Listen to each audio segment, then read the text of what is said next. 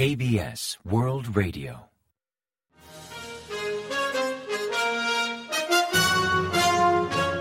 Informativo de KBS World Radio. Bienvenidos un día más al informativo de KBS World Radio. Les habla Santiago Incafié y tras el saludo les avanzamos los principales titulares del día 24 de octubre. Corea del Sur y Arabia Saudita profundizan su relación de socios estratégicos. Presidente propone mayor participación de empresas surcoreanas en Neom City. Corea apuesta por ampliar cooperación económica con Qatar a inversiones y defensa. Cuatro personas desertan de Corea del Norte y desean refugiarse en el sur.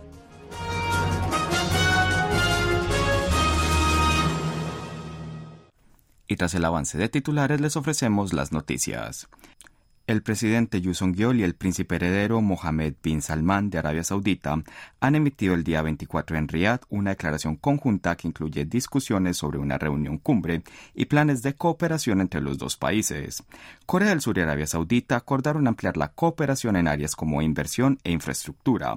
También manifestaron su oposición a los ataques a civiles en el conflicto entre Israel y Hamas.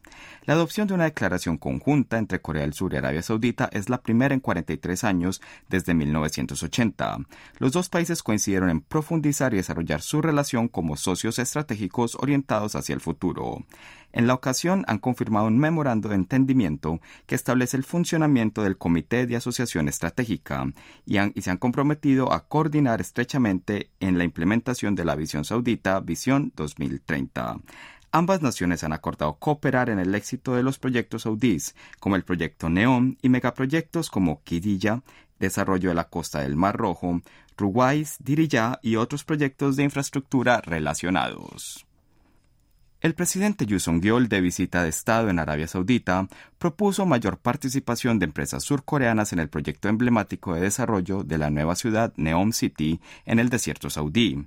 En un evento conmemorativo por el 50 aniversario del primer contrato de construcción de empresas surcoreanas en Arabia Saudita, celebrado en el pabellón de Neom City, Jun destacó la importancia de la tecnología surcoreana en la construcción de esta nueva ciudad, expresando la posibilidad de crear juntos una nueva leyenda de la construcción de ciudades si la tecnología de Corea del Sur se integra al citado proyecto.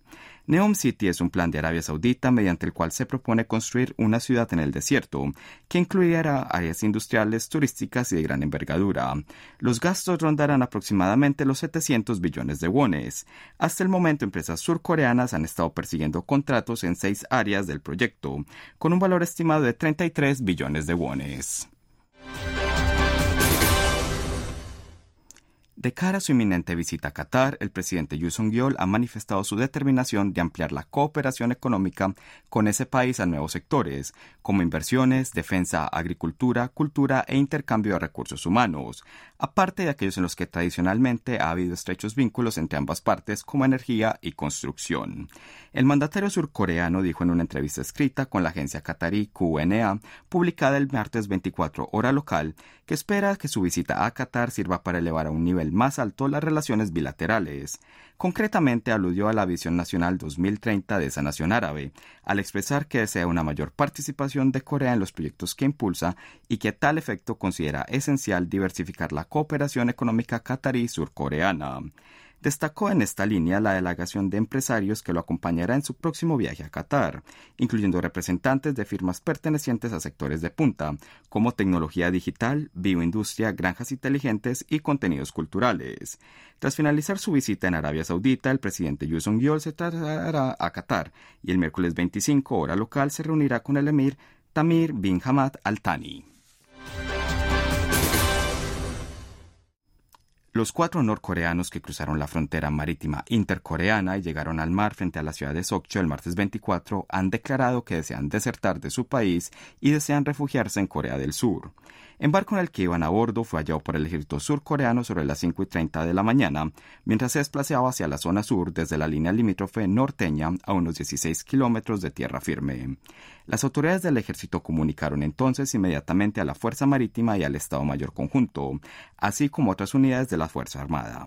A partir de ahí desplegaron una operación también en colaboración con la Guardia Costera y lograron capturar el barco y las personas que viajaban en él en la costa de Sokcho. En un principio, las autoridades militares y de inteligencia estimaron que los desertores, un hombre y tres mujeres que ni llevaban uniforme ni iban armados, eran familia, aunque por una identificación más exacta requeriría investigaciones adicionales, incluyendo interrogatorios directos a esas personas.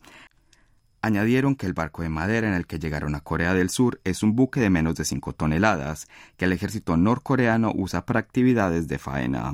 El Estado Mayor Conjunto declaró oficialmente que tomaron medidas operativas ante situaciones inusuales alrededor de la frontera intercoreana en el Mar del Este desde tempranas horas del martes 24, detallando que el barco de los desertores fue detectado primero mediante equipos de vigilancia marítima del Ejército de Tierra, como radares y dispositivos de imagen térmica, y que lograron detenerlos gracias a una operación en colaboración con la Guardia Costera.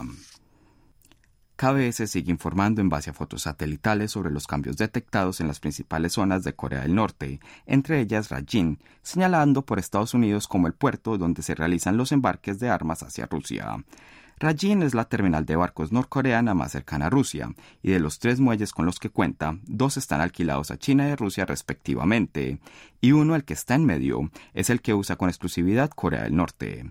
Las imágenes satelitales muestran que allí empezaron desde el 21 de octubre a acumularse contenedores de carga, y que el día 23 estos fueron embarcados en un buque de 125 metros de largo.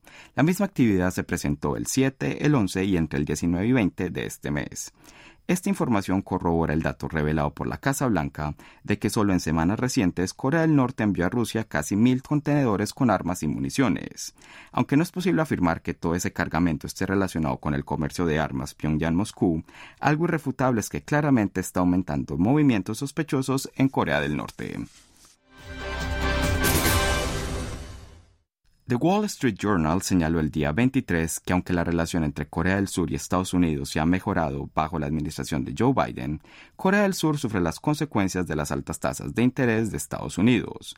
La Reserva Federal de Estados Unidos emprendió un aumento histórico de la tasa de interés, elevándolas del 0% a principios de este año a los actuales niveles de entre 5,25% y 5,5%. Al igual que otros bancos centrales, el Banco de Corea ha elevado su tasa de interés, en su caso unas 10 veces, en menos de un año, y mantiene la tasa en el 3,5% desde enero, según el Wall Street Journal. La subida tiene como propósito controlar la inflación y el mercado de los bienes raíces. No obstante, la alta tasa de interés de Estados Unidos complica al Banco de Corea, que está tratando de estimular su economía mientras protege su moneda nacional. El economista jefe de HSBC, Frederick Newman, declaró que la Reserva Federal ha puesto a Corea del Sur en una posición difícil al mantener tasas de interés elevadas durante demasiado tiempo, lo que podría debilitar la economía surcoreana y ser una carga adicional para el crecimiento económico. Corea del Sur no es la única nación afectada por la incertidumbre sobre las tasas de interés de Estados Unidos. Malasia también padece las consecuencias con el ringgit malasio depreciándose en casi un 8% frente al dólar estadounidense. Ahora pasamos a ofrecerles el pronóstico del tiempo. Para el miércoles 25 se espera un día nublado, salvo el Gyeongsan y la isla de Jeju, donde se vaticinan cielos azules. La temperatura marcará entre 6 y 14 grados de mínima por la mañana y entre 20 y 25 grados centígrados de máxima por la tarde, con una diferencia térmica entre 10 y 15 unidades entre el día y la noche. La calidad del aire será regular o buena en todo el territorio, aunque es posible que en algunas zonas del centro oeste del país el nivel de smog aumente de forma pasajera por la noche. Y a continuación comentamos los indicadores económicos. La bolsa surcoreana repuntó el martes 24 con notables subidas en ambos parques, el principal y el automatizado.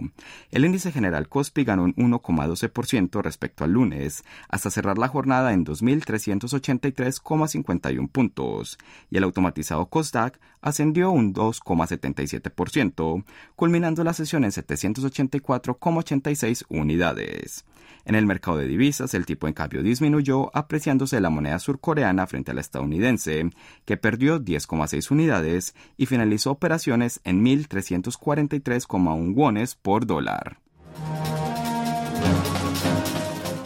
Hasta aquí el informativo de hoy. Gracias por acompañarnos y sigan en la sintonía de KBS World Radio.